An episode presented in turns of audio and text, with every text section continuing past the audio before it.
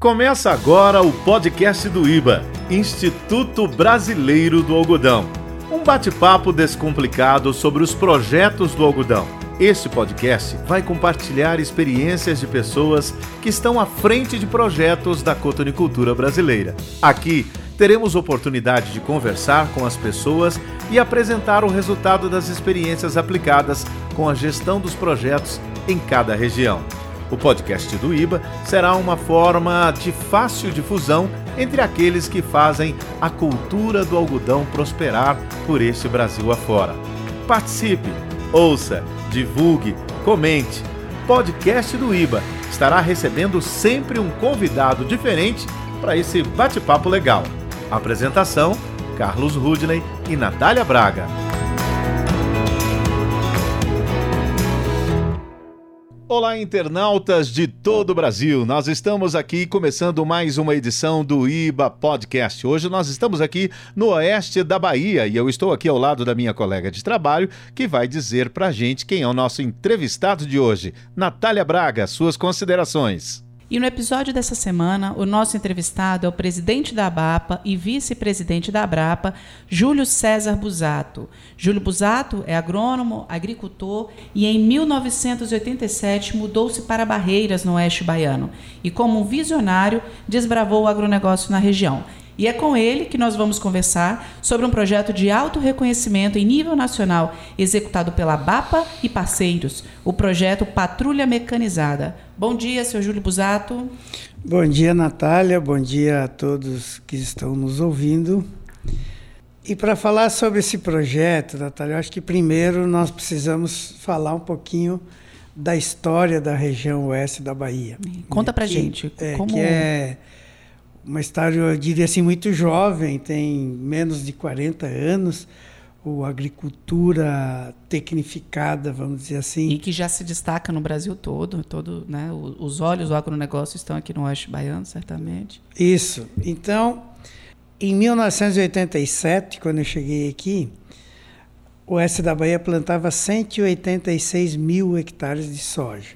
Né? E hoje planta 2,6 milhões entre soja, algodão, milho e outras culturas. Então foi um desenvolvimento muito rápido em um período muito curto de tempo. Se nós formos ver 40 anos na história, é um período extremamente curto. E aí, o poder público que nos acompanha não conseguiu nos acompanhar na mesma velocidade que nós crescemos, ou seja, a iniciativa privada cresceu muito mais rápido, em função do próprio crescimento. E hoje o que nós temos na região, e temos isso mapeado já, são mais de 7 mil quilômetros de estradas vicinais, que atendem não só os produtores, como toda a sociedade. Mas foi um crescimento muito rápido né, que aconteceu. E realmente isso trouxe problemas, né, principalmente para aquelas estradas vicinais onde o tráfego de produtos agrícolas é muito intenso. Nós temos uh, estradas vicinais que passa mais de um milhão de toneladas todo ano por essa estrada. Então você imagina isso num período chuvoso, a forma como ficava. Então é o grande, vamos dizer assim, ponto onde dói para nós, produtores, e para todas as pessoas que vivem no interior, esse problema das estradas vicinais. E aí, nós chegamos à conclusão seguinte, que não adiantava ficar reclamando, não adiantava uh, ficar esperando que alguma coisa acontecesse. Nós precisávamos agir. E como? Nos unindo, todo mundo, os produtores, iniciativa privada com iniciativa pública, para tentar resolver um problema que se tornou muito sério para a região. Um desafio, na verdade, né? Com certeza. E olha, eu mesmo quando eu vinha para a cidade da fazenda, demorava seis horas em uma Toyota Bandeirantes, né? torcendo para que ela não atolasse ou quebrasse no caminho, porque a caminhada ia ser de uns 30 quilômetros, que uhum. era o próximo vizinho.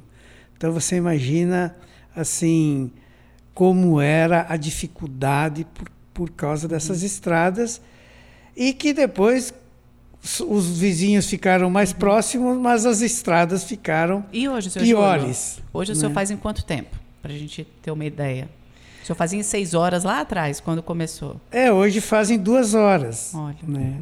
então, que quer dizer, houve uma mudança. E com uma segurança também de claro. chegar, né, Natália? E como começou? Foi a partir de toda essa realidade, esses desafios nas estradas vicinais, essa necessidade, muitas pessoas, muitos é, produtores, a sociedade de uma forma geral vivendo nos interiores, que surgiu a ideia do projeto da patrulha mecanizada? Foi daí que vocês começaram a discutir uma solução para esse desafio que vocês enfrentavam? É, a ideia surgiu aqui da, da, de uma das diretorias da ABAPA, que nos antecederam, e e realmente era tentar resolver o problema ou amenizar o problema. Né? E, e somado a isso, nós tínhamos um outro problema que nós precisávamos e precisamos resolver, que é o assoreamento dos rios da região. Então, as estradas, qualquer que seja, tendo lavouras ou não tendo lavouras ao longo delas, elas se tornam grandes canais de, de condução de água na época das chuvas. E, e carregam sedimento para os rios, e aí vem o assoreamento dos rios, e nós não podemos permitir isso. Então, uma das funções do, da patrulha era também fazer as barraginhas ao, ao longo dessas estradas para impedir que a água da chuva carreasse esse sedimento para o rio e para o assoreamento dos rios. E também melhorar a traficabilidade das estradas. E foi isso que aconteceu. Na verdade, a gente começou, eu diria assim, de uma forma até um pouco tímida na época, porque realmente o desafio era muito grande pelo tamanho das máquinas que nós tínhamos, mas nós precisávamos fazer alguma coisa. E olha, a grande palavra que mudou tudo chama-se união. E quando nós conseguimos unir o governo do Estado com os agricultores, unidos fortemente pelas associações, que nós temos aqui a BAPA e a IBA, que são duas grandes associações e que realmente fizeram a diferença para a região e contribuíram enormemente no crescimento da região, porque conseguimos unir os produtores nessas associações, já que todos temos os mesmos problemas e buscamos as mesmas soluções. Então, essa união é que gerou todo esse trabalho, todo esse resultado e que realmente vem contribuindo muito para o desenvolvimento da região e para a melhoria do transporte de todas as pessoas, não só dos agricultores, mas de todos que dependem dessas estradas vicinais. Seu Júlio, essa iniciativa que o senhor falou de união, ou seja, há muitos anos existe agricultura aqui nesta região. Primeiro com os, os desbravadores. Mas como se deu a união dessas pessoas? Quem foi o precursor dessa história de sentar assim, gente, vamos sentar, precisamos arrumar uma solução? Ou seja, é uma grande iniciativa de parceria público-privada, mas com uma iniciativa não do governo, mas propriamente de vocês, pela necessidade. Como é que surgiu e como é que conseguiu essa unidade entre tantas pessoas diferentes? Olha, esse é o papel das associações. E nós temos hoje a IBA está fazendo 30 anos de fundação e a BAPA está fazendo 20 anos. Então, a importância que essas associações tiveram e as diretorias que nos antecederam tiveram, e a visão que essas pessoas tiveram ao longo do tempo. Então, isso tudo, Rui, foi construído com muito trabalho, com muita dedicação. E como funciona o processo? Na verdade, é uma evolução. E nós vínhamos uh, consertando estradas, fazendo as barraginhas, e nós, ao longo do tempo, desses oito anos que a patrulha existe, nós já estamos passando de 3 mil quilômetros. 3 mil quilômetros de estradas que nós recuperamos. Né? Agora, tem estradas que nós já fizemos cinco vezes. E aí, era o que nós estávamos comentando, nós estamos enxugando gelo. Por quê? Porque nós consertamos a estrada, aí passa, vem a chuva e vem meio milhão de toneladas de, de soja, de milho, de fertilizante e destrói a estrada. Aí nós vamos lá e reconstruímos a estrada.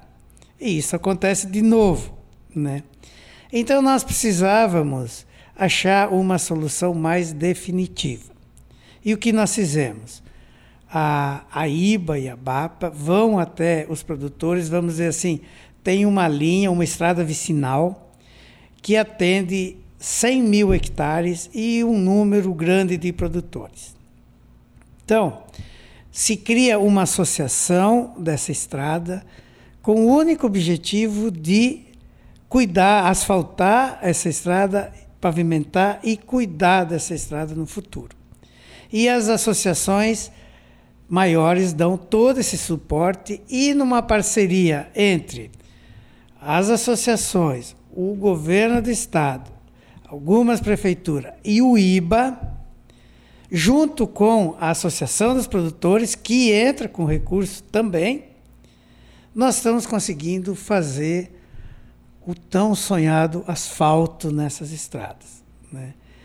E nós já fizemos 73 quilômetros de, de asfalto em dois eixões desses e vamos fazer mais.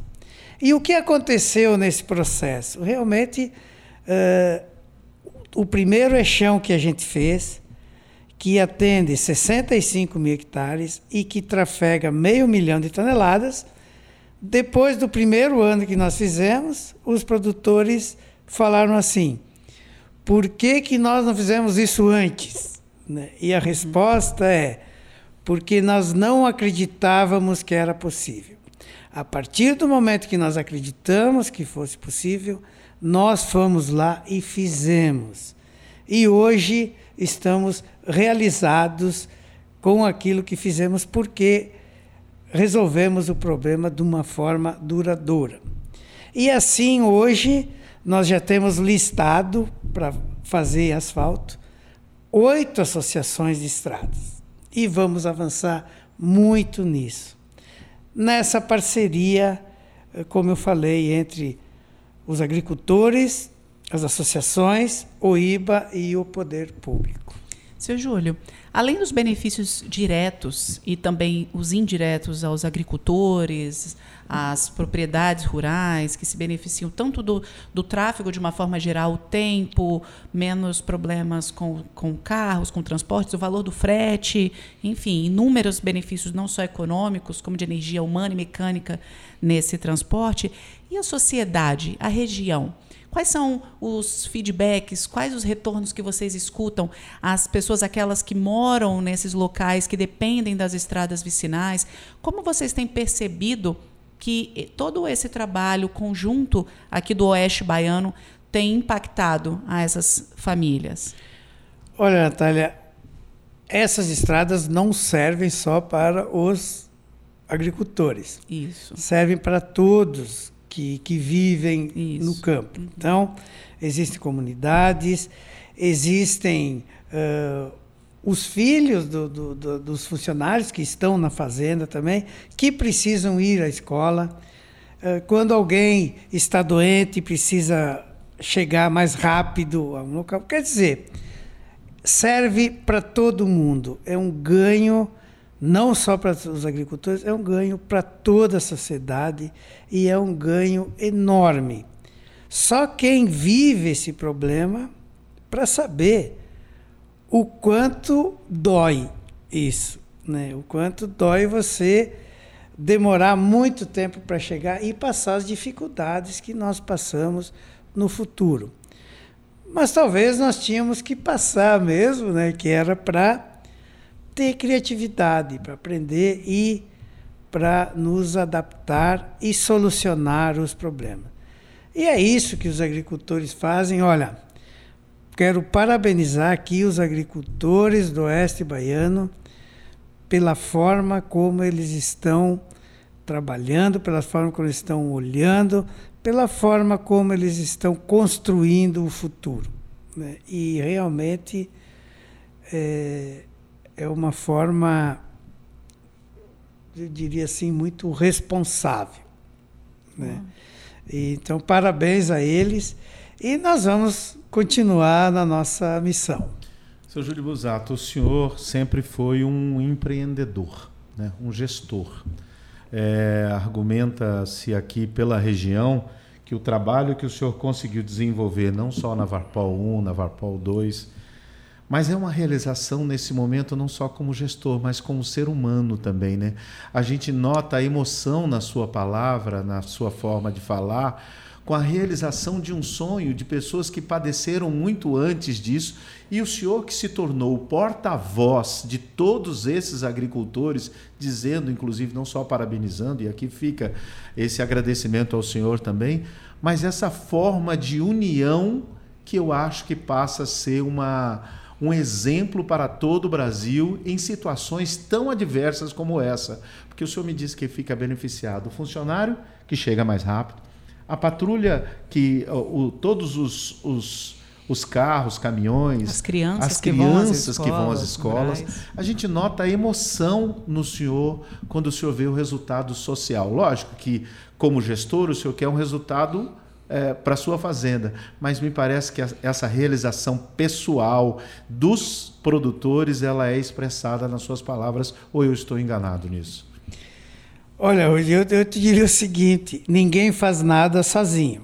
Na verdade, eh, as associações têm uma diretoria que apoia eh, essas ações e que participa muito. E eu tenho a felicidade de que as diretorias que me acompanham e me acompanharam têm sido muito participativas e têm auxiliado muito nas decisões, que na maioria delas nós temos acertado. E quando a gente acerta numa decisão, realmente é, é, vai ter impacto em todas as pessoas da região. Porque, afinal, a grande vocação dessa região oeste é agricultura e agroindústria.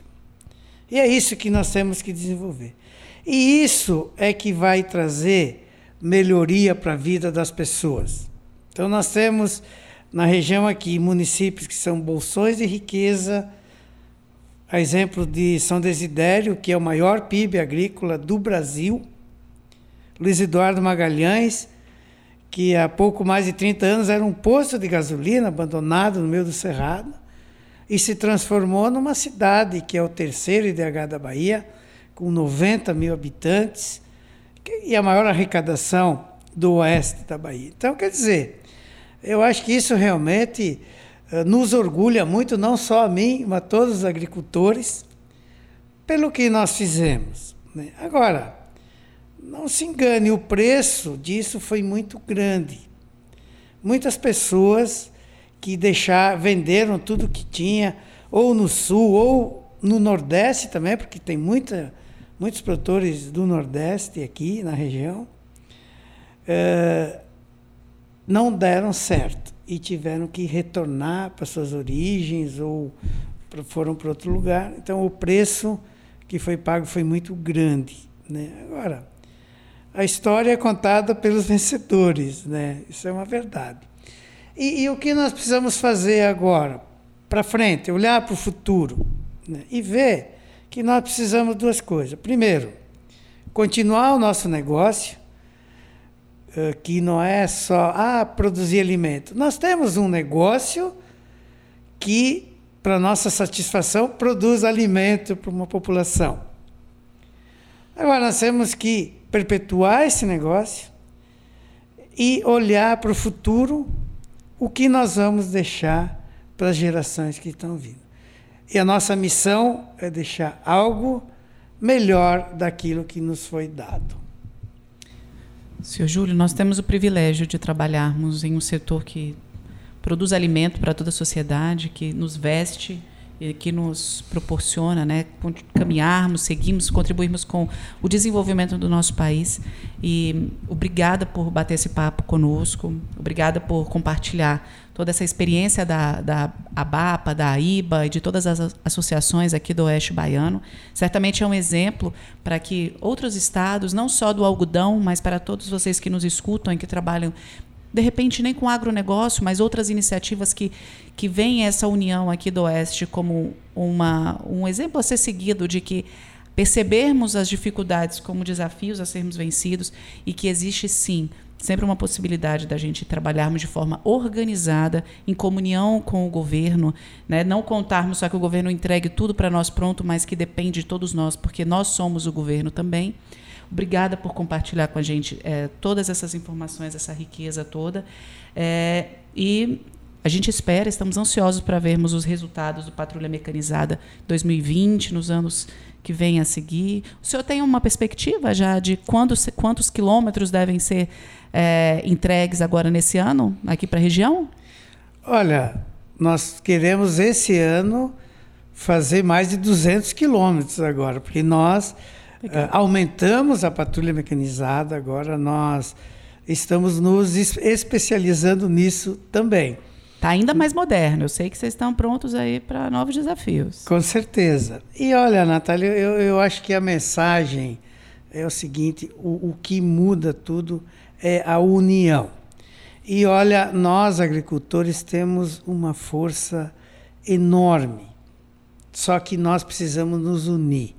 Nós precisamos precisamos que os agricultores participem mais de suas associações, né, que trabalhem mais em prol do bem comum de todos, porque é, aquilo que eu falei, quando nós passamos a acreditar que era possível, nós fomos lá, fizemos e mudamos uma realidade. E mudamos as nossas vidas e as vidas das outras pessoas para melhor. Então eu acho que essa é a mensagem, né? União de todos. Tenho que agradecer aos meus colegas produtores né, que acreditaram em mim, que, que me elegeram presidente do, do, de uma associação, que é extremamente importante, né, e que eu espero, vamos dizer assim, ter feito um bom trabalho. Né. Eu acho que a eles eu tenho que agradecer e a todos os produtores da região pelos que eles têm feito pela região. Muito bem, então, mais uma vez nós estamos terminando aqui mais uma edição do IBA Podcast e lembrando que este é o canal do conhecimento do algodão brasileiro. Hoje o nosso entrevistado foi o senhor Júlio César Busato, empreendedor, agrônomo e, é claro, agricultor um homem que ajuda a trazer inovações não só na tecnologia, mas em novas formas, inclusive, de se cultivar e de se escoar esta mercadoria que é levada para todo mundo. E anote também o nosso número do WhatsApp, que é o 61 981337861. Grave uma mensagem de áudio e nos envie contando qual o seu nome, de que cidade que você está falando, de onde você nos escuta, o que, que você achou desse episódio? Você tem perguntas? Compartilha com a gente. Vai ser um prazer escutar e quem sabe sua pergunta entra aqui no nosso próximo episódio e a gente compartilha com todos os nossos ouvintes. Um abraço. Obrigada pela participação de cada um de vocês.